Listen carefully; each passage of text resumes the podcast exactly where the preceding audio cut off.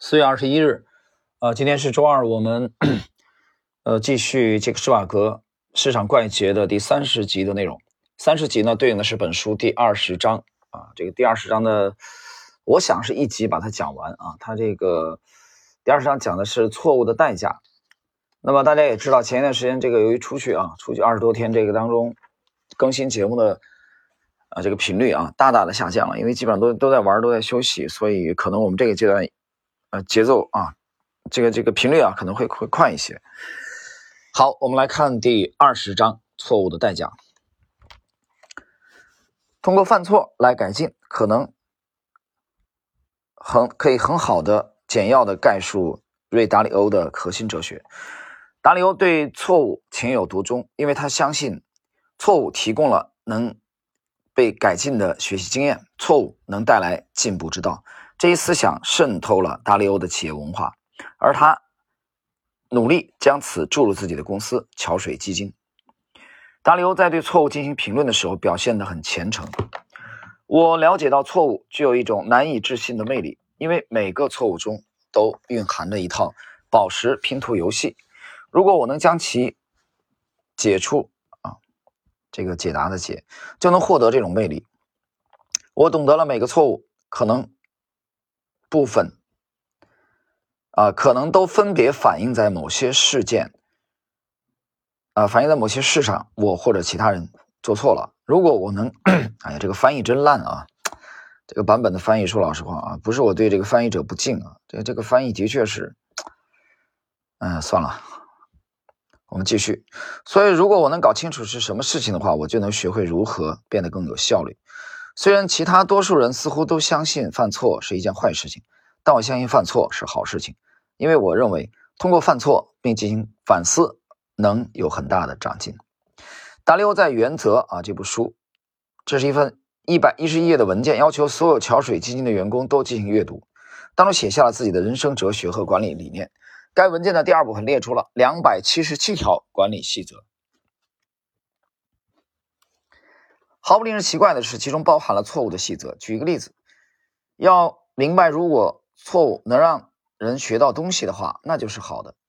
要创造一种失败没什么大不了的文化，但是不去明确分析并从错误中汲取教训是不能接受的。要明白，你肯定会犯错，并有自己的弱点，这些都会与你如影随形，并对你有所帮助。重要的是，你该如何应对错误。如果你把错误当作学习的机会，那么只要处理得好。就能带来快速的提高，你将为错误感到兴奋不已。如果你不介意在正确的道路上犯些错误，那么你将学到很多。这玩意儿我觉得还是太多了啊！我谈过之前我个人的看法，但是可能我看法太偏激了。我我喜欢他的原则的那个自传部分啊，我对传记更有兴趣。对原则我也喜欢，你看老芒格也有，但是芒格说一百一百个模型，这个我觉得我差距太太大了啊！我现在手里可能我手里只有两个模型。老芒格说要掌握一百个模型，这个这个也是我现在这种水平啊，这个难以望其项背的。呃，然后呢，达里欧在这里面又提出了两百七十七条管理细则啊，我在想这其中包括不包括啊？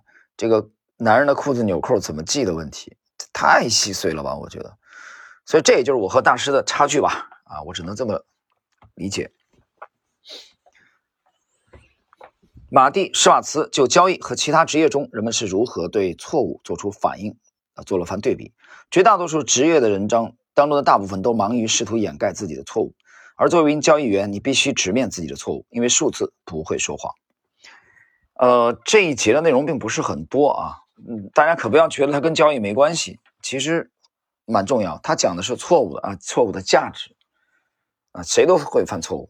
我们来看第二部分。不过我刚才讲了这个，这个翻译啊，翻译的确是，翻译的质量的确是有待于提高。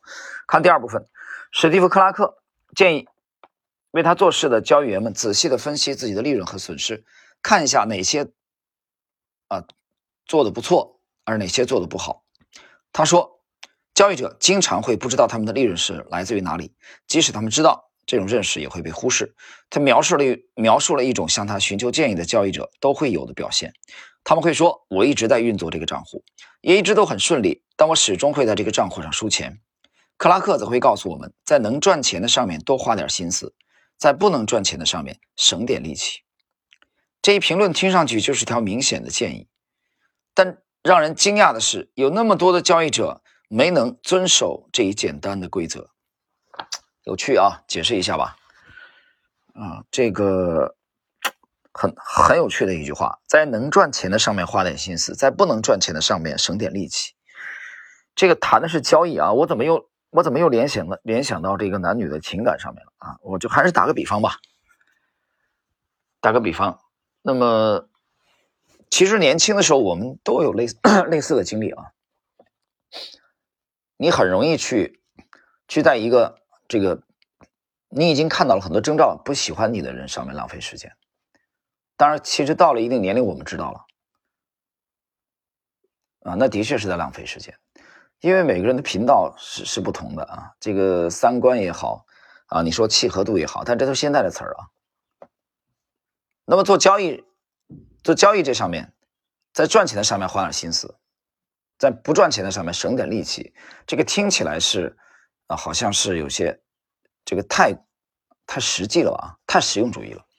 但实际上是这样，的确是这样。我我就拿这个就是感情这上面做一个比方啊，就是这样。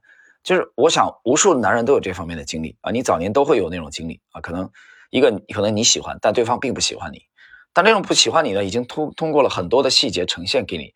可是呢，你就啊，你就在太祖的啊，这个与天斗、与地斗、与人斗，其乐无穷的这种精神啊，这个激发之下啊，这个并没有知难而退，而是一次又一次的勇猛的往上冲。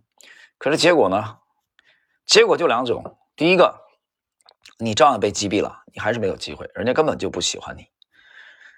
第二个，啊，可能勉强打动了啊，叫什么啊？用诚心啊，我我现在我觉得四十岁以后听到这种话，我觉得很难过啊。用你用你的真诚啊，终于打动了。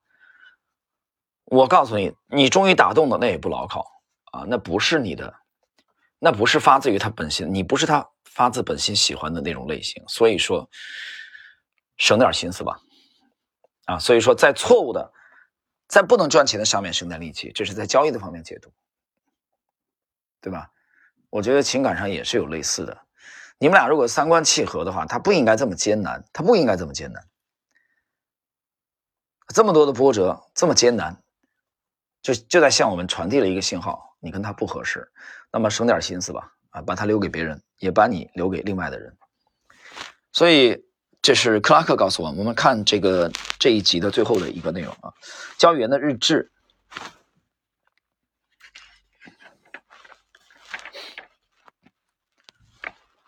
有几位市场怪杰曾提到过，把自己的交易详细记录下来并进行分析，对于他们的成功是至关重要的。瑞达利欧的桥水交易体系的原型便可追溯这一过程。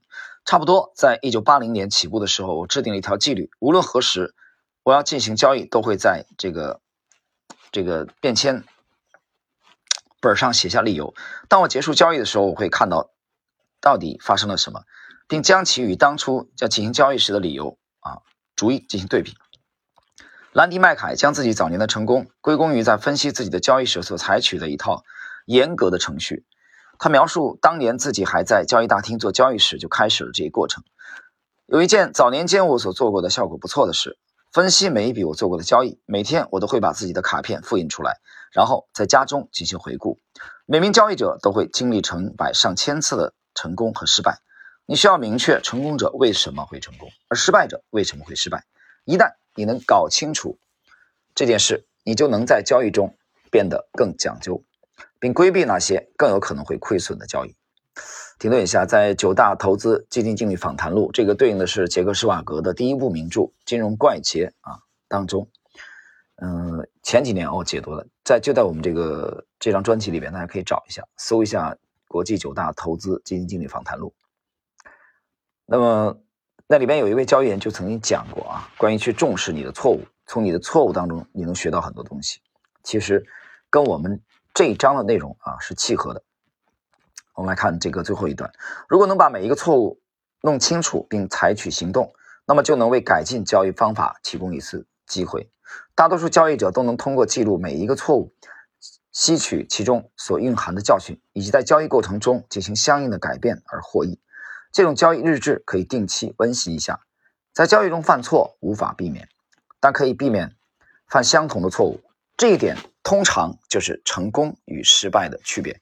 我举个例子啊，这个前几天跟朋友们交流的时候，我我不止一次的反省，今年上半年我我们那个这个成长股的龙头卖的啊，呃，很可惜，很可惜啊。那个原因就是我进入了自嗨的状态啊。这个自嗨的状态的症状表现是这样的啊，就是就是本身通过模型的这个图表的趋势来筛选出来，而且呃，我们我们狙击的这个位置啊。包括加仓的位置都可以说，事后来看都是非常的完美，但是持有的过程中快速的脱离成本，呃，账面的浮盈也很夸张的情况下，呃，我进入了自嗨状态，开启了自嗨模式，呃，这种自嗨模式的表现是什么呢？就是又去读了大量的啊基本面的这些东西，啊，就是讲这个公司有多好多好啊，它的成长性，它的几条这个呃几大这个业务主线。啊，未来的成长前景，其实这种东西，那么有相当一部分已经被股价的上涨啊所消化了。这一点我在今天那期节目当中曾其实曾经提到过。今天刚解读的这个，呃，马克·米勒维尼这个系列动乱大师的谈这个基本面啊和图表的，也就是说，我在那个自嗨的一个多月的到两个不两个月不到的时间内，啊，我已经成为了一个病人。这个病人就是。啊，企图把基本面啊和这个技术面融为一体，其实这个难度是非常之大的。所以这次给我的反省就是，这次直接导致了我的利润至少从高点少卖了百分之二十，最少啊，这就是惨痛的教训。当然还好，果断，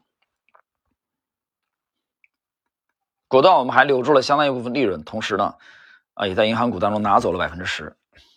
啊，度过了这个最难，从年初啊，这这个二月中旬到到这次空仓之前的啊，这这个这个阶段，但但上方的百分之二十没有了啊，我这次银行股拿走了百分之十，啊，我们几乎是全仓，但是我还少赚了百分之十几，而且关键这个错误非常的低级，所以这次之后我就告诫自己，纯粹的按照模型来交易，百分之一百的按照模型来交易。那么百分之一百的不要在上市公司微观的基本面上面花太多的精力。你听清楚，我讲的是微观啊，我从来没讲说我们不去研究宏观啊，不去研究行业的中观，我只说在上市公司微观的基本面上面。所以这就是教训，这就是这个错误付出代价之后啊，我个人的这个反省。然后呢，在这一集的最后啊，我们来看几位。啊，这个杰出的人士，他们啊对错误的这个啊这个点评，就在本章的开篇。其实，呃，普里莫莱维说，能从一个人的错误而不是成功中啊，我们可以学到更多。托马斯爱迪生是这样说的：“我还没有失败，我只是发现了有一万种方法行不通。”有意思吧？爱迪生，我们知道他是一个发明家啊，伟大的发明家。他尝试了啊，一万种方法都行不通，就排除了嘛。那第一万零一次，他肯定会规避开这一万种。他尝试过了，等于是排除法。我们再来看詹姆斯·戴森，为了做出吸尘器，我构建了五千一百二十七个模型，这表示我已经失败了五千一百二十六次。但当经历过那些失败后，我发现了一些东西。谁没有过失败呢？如何去看待这些失败？把这些失败。啊，转化成你的财富，我觉得这是每一个立志成为职业交易员的，呃，这个投资者都必须啊学会要去做的功课。好了，我们今天的这一集啊，对应的是市场怪杰的市场怪杰的这个第二十章错误的代价就到这里。那么本书呢还有两章啊，还有两章，我们就把它的内容结束掉。啊，前半部分我觉得还好啊。这个进入最后这半部分的时候，这个翻译的确是，嗯，这个几乎是找不到啊，像汉语的表达的方法。好在啊，这个还有两集啊，我们结束好了，今天就到这里。